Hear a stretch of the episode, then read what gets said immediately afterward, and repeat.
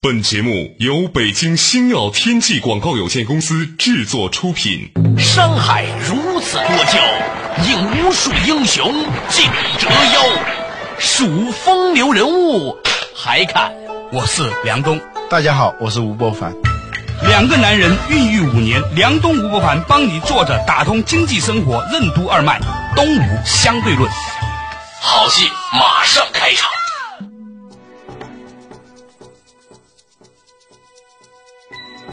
作者打通经济生活任督二脉，大家好，欢迎收听《东吴相对论》，我是梁东，对面依然是二十一世纪商业评论发行人吴伯凡，伯凡你好。大家好，呃，我们较早之前呢谈论了一个话题啊，就是关于男女适配性的问题。然后在中场休息的时候呢，其实有一个朋友在旁边听的时候，他就提到一个话题，他说所谓的一个好的关系有一个指标，就是你是不是因为和他在一起之后更爱自己了。更觉得自己每天变得越来越好了。我想这个标准其实真的挺好的，就是这些东西其实是他提供给你的最大的价值。嗯啊，这种关系就会越来越好。所以君子也是，就是如果一个好的人，他应该让对方感觉到自己很棒。嗯，这里头有一个问题，就是当两个人或者一群人在一起啊，大到公司，小到家庭，其实呢，一个网络里头，对方的表现形态，它是在这个场里头表现出来的，尤其是在两个人形成的这种关系里头，对方的表现形态跟你的表现是直接相关的。嗯，但是呢，我们常常会陷入到一个什么样的困局呢？就是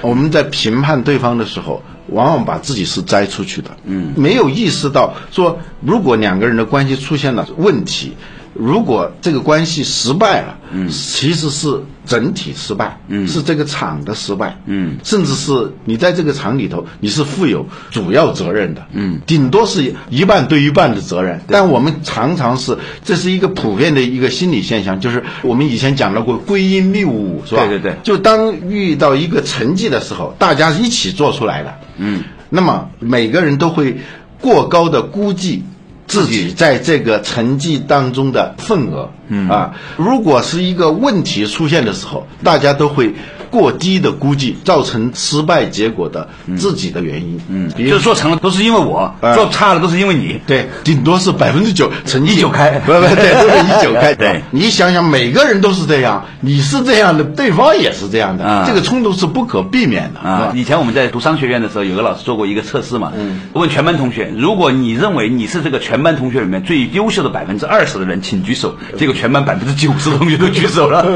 这是一个非常普遍的现象。嗯，这样呢就发生了一个我们没有意识到的变化，相处变成相互评价。啊、对，一个公司最后走向衰落，一个很重要的原因就是，大家不是在相处，而是在相互评价。嗯，这句话很深刻，很深刻。嗯，那婚姻当中呢就不用说了。对啊当两个人进入评论阶段的时候，变成职业评论人的时候， 那就离这个关系的解体不远了。嗯啊，但是呢，评论它是一种瘾嘛。嗯，刚开始的时候你不自觉的，嗯，就悄悄的染上。对后来就对他的需求、对他的剂量就越来越大。嗯，最后变成一种评论化的人生，那就非常二可十怕一世纪商业评论。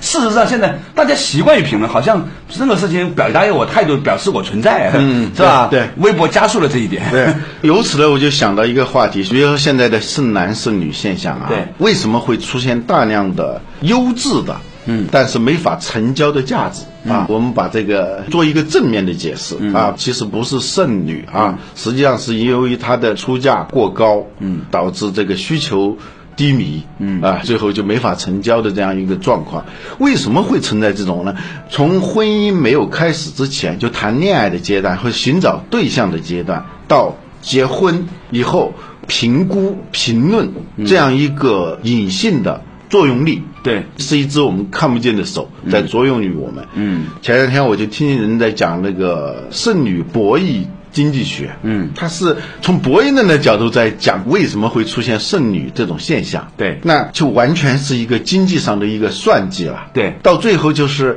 丙男配甲女嘛。对就是说甲乙丙丁。对为什么会出现丙男？对甲女，它是不配的。对甲等女的是绝对不会下嫁给丙男的。对但是呢，最后人生就很尴尬，你最不愿意面对的事情，往往就是你不得不面对的。那你只有两种选择，次优化选择就是不结婚，嗯，你不可能说去迁就嘛，对在股市上不是有那种站岗的人嘛，嗯，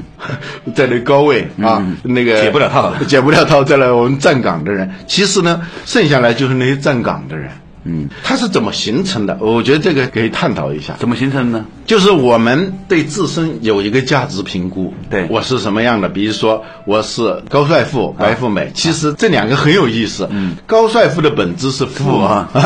白富美的那个本质是美美嘛啊啊。所以有一回我听说某个富二代说一夜之间变成了什么什么师啊啊，我觉得不对啊，这一夜之间他只是他爸爸破产了嘛，对，他不会变矮吧？对。呃，那个还是挺帅还是挺帅，但是因为他没有富了，所以对他就不再没钱的再高再帅也是鸟事。呃啊嗯呃，不对呀、因为社会对男性的就是成功嘛，是吧？不管是他成功还是他爸爸成功，反正是成功跟他相关就可以、嗯啊。再高再帅，其实都是一个附加值。嗯，这个附加值可以说是一个无关紧要的对，。一米六五，只要你有钱也算是高的。 嗯，对。但女性呢，这里头就有问题了，你知道吗？嗯，就社会对女性的一个价值期待，嗯，首先是她的美啊。但是在现代社会又出现了另外一个问题，是什么就是很多女性啊，嗯，越来越希望自己像男性，不仅要美，而且还要富啊也还要成功。嗯，这个时候男性对女性的价值期待和女性对自己的价值塑造，这二者就发生了一个偏离。哦，这样呢，就是女性对自己的价值的总的评估啊，嗯，就跟男性对她的价值评估就产生一个错位，嗯，错位就是你很在意的东西啊，嗯啊往往是男性不在意的东西，或者甚至是在某种程度上，你的价值在有些男性看来，它是一个附加值，嗯，对他来说是个附加值。对但你自己是没有意识到，绝对不会去迁就，不会去下架。去委屈自己，因为对所有的奋斗就是为了一个更高的价值嘛。对而这种更高的价值呢，简单的说，有点画蛇添足，你知道吗？嗯，就你花了很多的精力去做那些在对方不认为重要的事情。对这不是说歧视女性，女的不要去有事业，不是这样的。但女性呢，就是你做了这样的事情的时候，你为你个人实现价值和在这个男女交往当中的所呈现的价值不完全同步。 不完全同步。你要做一些资产剥离以后，你在整个市场上你才是平衡的。你不要把这个东西太当回事。对但是呢，有时候你对男性来说，你的这些价值你想剥离都不行。比如说你是个女博士，你怎么剥离啊，是吧？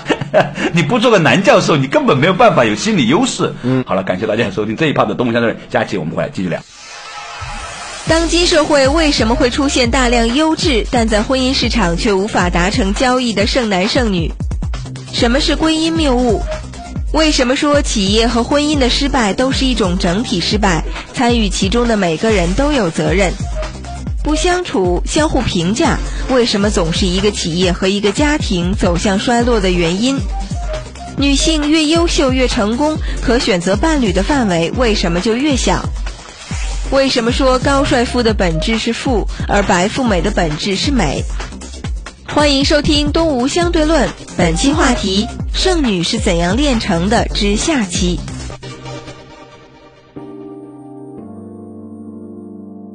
坐着打通经济生活，任督二脉。大家好，欢迎继续回来的东吴相对论，我是梁东，对面的依然是二十一世纪商业评论发行人吴伯凡啊。我们之前提到了一个从经济学里面讲的问题，它可能呢会引起大家的一些不舒服，但是呢，必须要让大家意识到这个事情是有这样一个情形的，就是说有一些女性既要争取在婚姻里面的幸福，又要争取自我价值的实现，但是呢，由于千百年来人类的恶习，尤其是男性的恶习，很多男性还不习惯和一个既漂亮又成功的女性相处。所以，当一个女性越优秀越成功的时候，她可选择的范围就越小。嗯，就是说女性的自己的价值评估体系跟男性的价值评估体系发生了偏离，嗯，但是她自己意识不到，嗯，有一个经验公式啊，很可能是不对的，但是它反映了某种现象，嗯，就是说男性觉得跟自己适配的这个年龄，对就是他的年龄除以二加七 加七啊，比如说二十岁的男性，嗯。他认为跟他适配的对象是十七岁，十七岁嗯啊，二十二岁呢就是十八岁，是吧？你还合理啊？呃，合理。而且这个公式我发现很有意思，如果是很小的时候啊，嗯那不叫恋爱了，就是有好感。你说一个十岁的男孩，嗯，他会对多大年龄的女孩感兴趣？啊，十二岁。对，就除二加七，对对对 这个比例很有意思啊。对对，就男性的年龄很小的时候是倒过来的，嗯，到十五岁的时候，十六岁的时候是相等嗯的，差不多。过了这个年龄，差别就有，但是不大啊。但是呢，后面呢你就有问题了，嗯，比如说四十岁男性，他就喜欢二十七的了。啊，这个就差别就很大了。对但是你想，一个二十七岁的女孩子，嗯，她钟情的男性的年龄段肯定不是四十岁。嗯，所以两个目光是没法交汇的，所以你始终还是在按照一个二十七岁的女孩儿在寻找嗯啊那后面更可怕了，这个对年龄差别，也许这个公式不对啊，啊但我们就用这个公式呢来说明，就是我们男女双方的视线是很容易错位的。嗯，就互相看不见，看不见就消失了嘛，是吧？嗯嗯所以呢，从另外一个理性的角度来看待这个事情，它可能呢会引发很多的不舒服，但是呢，的确它说明了一个现象，就是其实所谓的两者的关系，它没有谁对谁错的问题，它就是适不适配的问题。而这个适配呢，都代表了各自的立场、角度和视野。如果立场、角度、视野、价值观它不匹配的话呢，它自然而然就合不到一块儿去。对，这是我们在处理人际关系的时候，经常会陷入到的一个困境，就是我们意识不到我们的评价体系跟对方的这种错位，嗯，从而导致就是谈不来嘛，就鸡对鸭讲，最后就陷入到一种僵持的那种阶段，嗯。现在啊，有一种现象，在美国啊有专门的书讲这个东西，说一对男女，嗯，岁数相当的话，嗯，在女性看来，这个男性出现这种幼稚化，就不太像个男人。就女性对男性的预期啊，除了学历啊、收入啊等等外在的这种期待之外呢对，它还有一种就是心理上的，就是如父如兄如师的这样一种期待。嗯，多多少少会有这种。嗯，就即使这个女的能够放下身段，比如说我三高是吧？高收入、高学历和身高啊对，这种三高女性，即使她能够放下身段的话，她对男性在心理上还有一个诉求，而在现代社会，也不知道是什么原因啊，就男性他有点慢生长在心理上。嗯，比如说，过去弱冠二十岁啊，就在传统社会里头，十八岁，那就是成人礼了。嗯，现在十八岁还没上大学了，有很多二十八岁才博士毕业呢，还两眼一摸清呢。呃，对，就是有一点不是逆生长，它是慢生长，尤其男性在心理上出现了这样一种现象。嗯，在一个相对和平啊、富足的社会里面呢，男性的挑战是不多的，嗯，所以他在心理上的成长的动力也没有那么强，嗯啊，反过来呢，女性又对男性有一种更伟岸、更成熟、更包容的期待，嗯，就说我希望这个男人是我爹，嗯，但其实这个男人呢，老是演儿子，嗯，那男人呢反过来了。其实男人对女性的角色是这个样子，也希望她既是妈，也是妹妹，也是女儿。嗯，他也希望她就扮演这三个角色，但这个女人呢，总是在不恰当的时候扮演了不恰当的角色，于是呢，两方面都形成了那种对立和冲突。嗯，我认为，因为大家对自己的角色和对方角色之间的不明确呢，导致了很多问题。所以我有个朋友曾经提过建议，他说啊，既然男人希望女人又是妈，又是妹妹，又是姐姐，又是女儿，女人呢也希望这个男人又是爹，又是哥哥，又是儿子，那好了。今儿呢，我们俩抽签， 明确一下，今儿你是妈，我是儿子，咱就按照妈和儿子的游戏规则来玩儿。这样的话呢，大家就明确有剧本儿，你知道吗？最害怕的，每个人都在演王家卫的电影，都不知道自己在演什么， 那就出现了问题。我举这个例子想说明什么呢？我想说明就是说，实际上大部分人际的冲突，是因为我们每一个人不清楚自己在这段关系当中，在这一刹那间应该是什么角色，也没有让对方清楚的知道这个是个什么样的角色。对，你这提出了一个很重要的问题，就是剧本的问题，对或者说乐谱的问题，嗯准谱的问题啊。嗯，一个交响乐队，它之所以能够演奏出很动听的乐曲出来，嗯，它首先是有准谱的，嗯，还有指挥在那儿，它反复的排练啊，管乐。啊弦乐、打击乐，它之间的那种配合。当你要进入一个高声部的时候，而我相对来说，我的节奏要随着你，同时我又不能压着你。对它是一种非常灵巧的那种适配。嗯，所以指挥家很重要。对，最重要的是它不能够犯规。对，剧本也是这样。如果你是王家卫的那种电影呢，它基本上没有剧本嘛，是吧？对即兴发挥的，但就要求你每个人的功力要非常的深厚。对同时也要求你自我约束的能力也很强。嗯，我们过去中国古代特别讲。适配性，因为我们讲和嘛，对比如说俞伯牙和钟子期，嗯啊，俞伯牙为什么最后要摔那个琴？嗯，是因为那个人死了，嗯没有人听得懂啊，对他就把那个琴给摔了。对在庄子里头有一个故事，就是一个人的那个鼻子上有白灰嘛，对另外一个人用斧头一下子劈下来，把他那个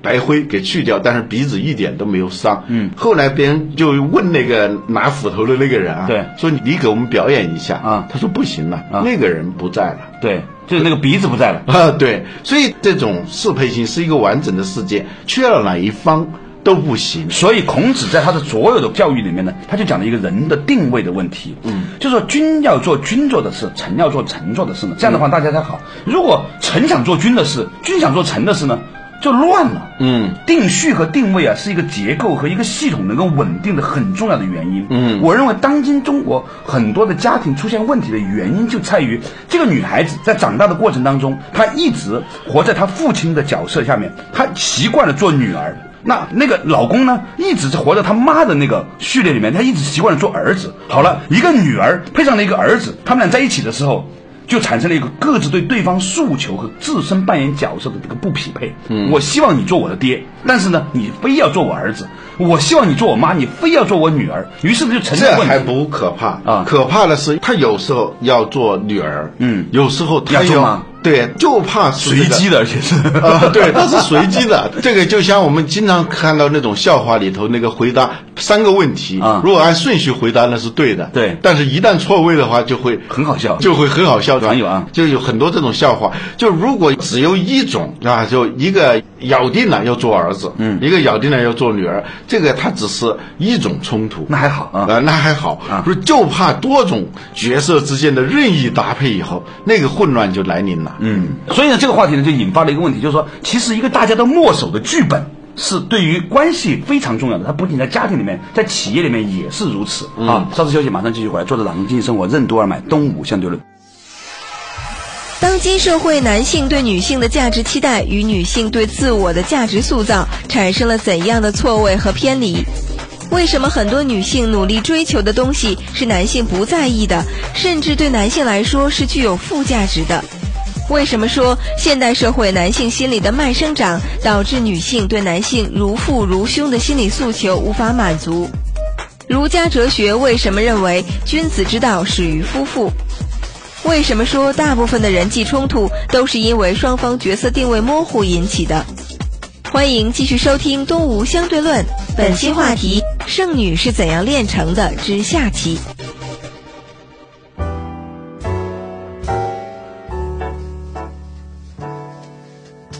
作者打通经济生活，任督二脉，大家好，欢迎收听《东吴相对论》，我是梁东，对面的依然是二十一世纪商业评论发现人吴伯凡。伯凡，我们今天讨论的话题啊，其实讲到一个适配性的问题。我后来发现这个事情还真的是挺全面的，因为我们这个社会啊变得越来越多元化了。比如说曾经的整个社会大众默契所遵守的一个游戏规则，男人呢应该心胸更开阔，财富更大，身体更雄健啊，女性呢应该呢扮演一个追随者的角色。这个呢整个系统是相对稳定的。好了，但是呢。这是过去，现在的这个社会不这样了。女性呢是个独立人格，她也在发展了，而男性呢，他又没有这个强烈的这种社会动荡，他这个挑战也不多了之后呢，他又变得越来越娘了。所以你看今年的春节联欢晚会是特别具有时代性的一个春节联欢晚会，是吧？对，这里头就是人的生物性的角色、传统性的角色，以及和他现在所扮演的角色，嗯，和现代的生活和工作环境造就的那样一种状态之间。嗯无论是男还是女，他都有多重的角色，嗯和性格。对这个时候他适配的难度就会大得多。对它不是一对一的这种适配。对所以呢，当你选择 A 的时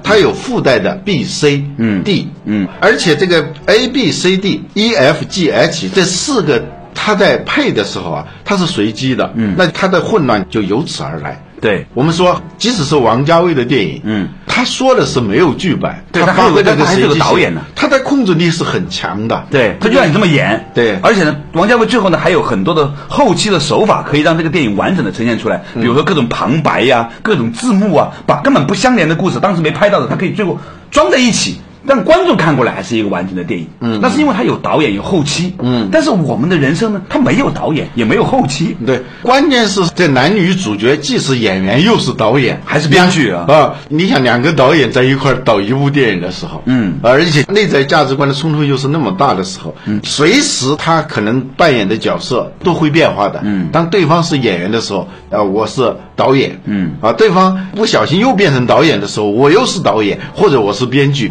这个就导致我说的这种评论化的，嗯人生，嗯最后就变成意事而不是图事了，嗯曾国藩说：“可议事者不可图事，就是可以跟你在一起议论一个事情的人，啊嗯你不要跟他一起做事情，嗯啊。但是我们现在好多时候就变成了这个整个过程就不是图事了，嗯就是意事。生活不是生活，都是好像在为生活在做准备，嗯啊。本来这个演出已从一对男女相识的那一天已经开始了，这个是但是双方都在扮演一个编剧，永远在想把这个剧本编得好一点，永远在指导那个演员。 对对对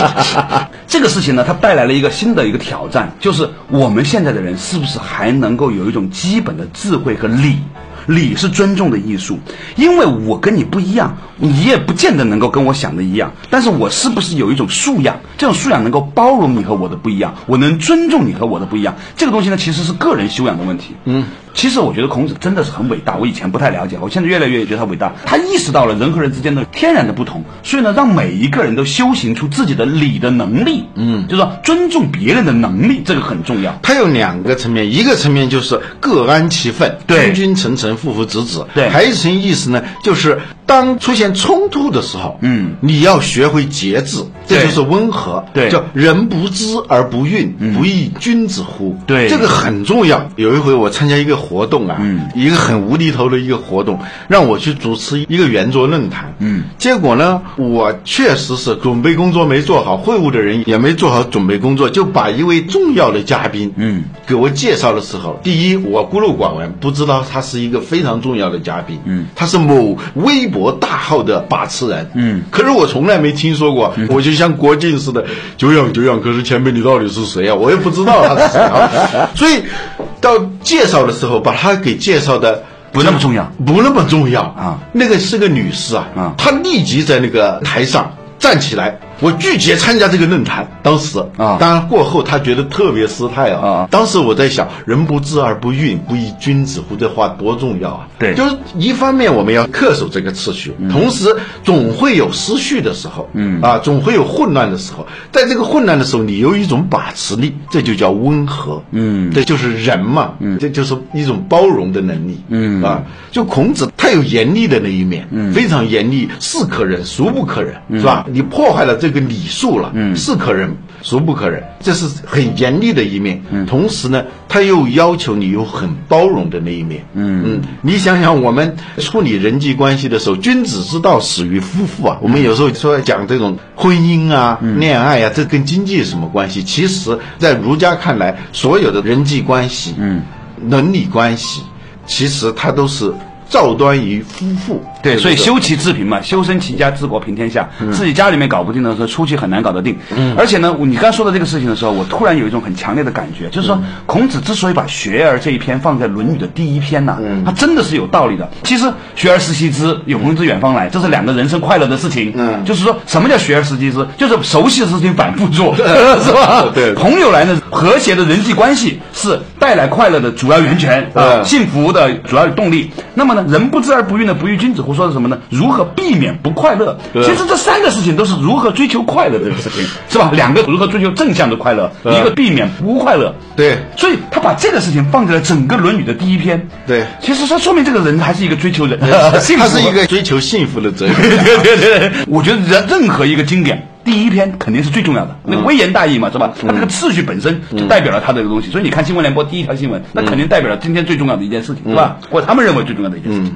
所以今天我们这个话题慢慢慢慢延展下来，开始的时候也没有想到讨论到这样的一个情形，后来发现呢，的确我们在过程当中。如果要建立一种和谐的关系，其实最重要的是两个东西。第一个就是要有一个清晰的剧本啊。我们一个团队建立的时候，迅速要知道你扮演的是什么，你要恪守好你的本分，守本分很重要。你每个人老演不同的角色，演乱了之后呢，其他人就疯了，是吧？这是一个。第二个呢，就是当别人。不按剧本走的时候，或者人家不了解你的时候，与你不同的时候呢，我们要保持一种修养，这种修养就是包容、温和和尊重。嗯，这其实是对自身修行的一个挑战。嗯，所以呢，现在我们再回过头来说这个所谓是男是女，它是供需不平衡的一个状况嘛。嗯，我们发现这种现象是非常普遍。比如说，现在企业用工荒，嗯，找不到人，嗯啊找不到人，招员工真的是很难招。企业，你做了企业，你自己知道。对啊，我们做这个媒体的，嗯，也是招一个合格的记者、编辑，真的是非常非常难。对，是因为你们记者这个行业十年都没有加过薪，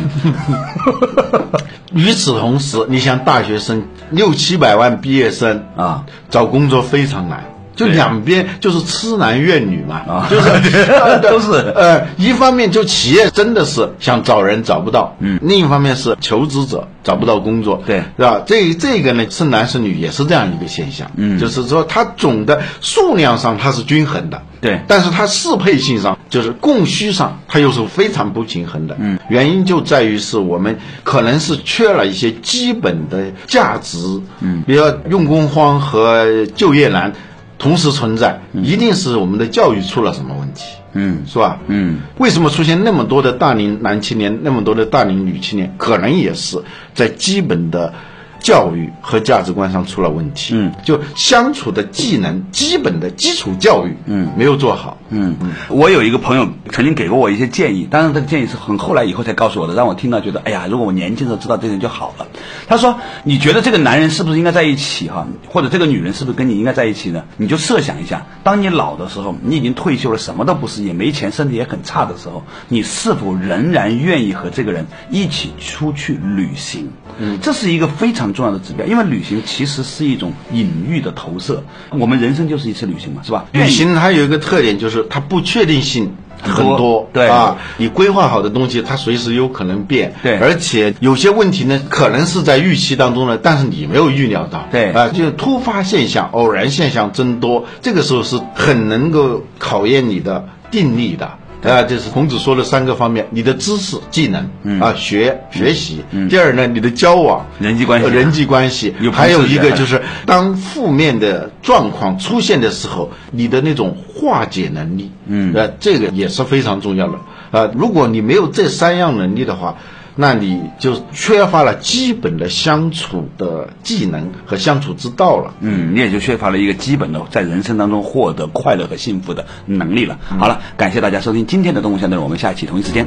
再见。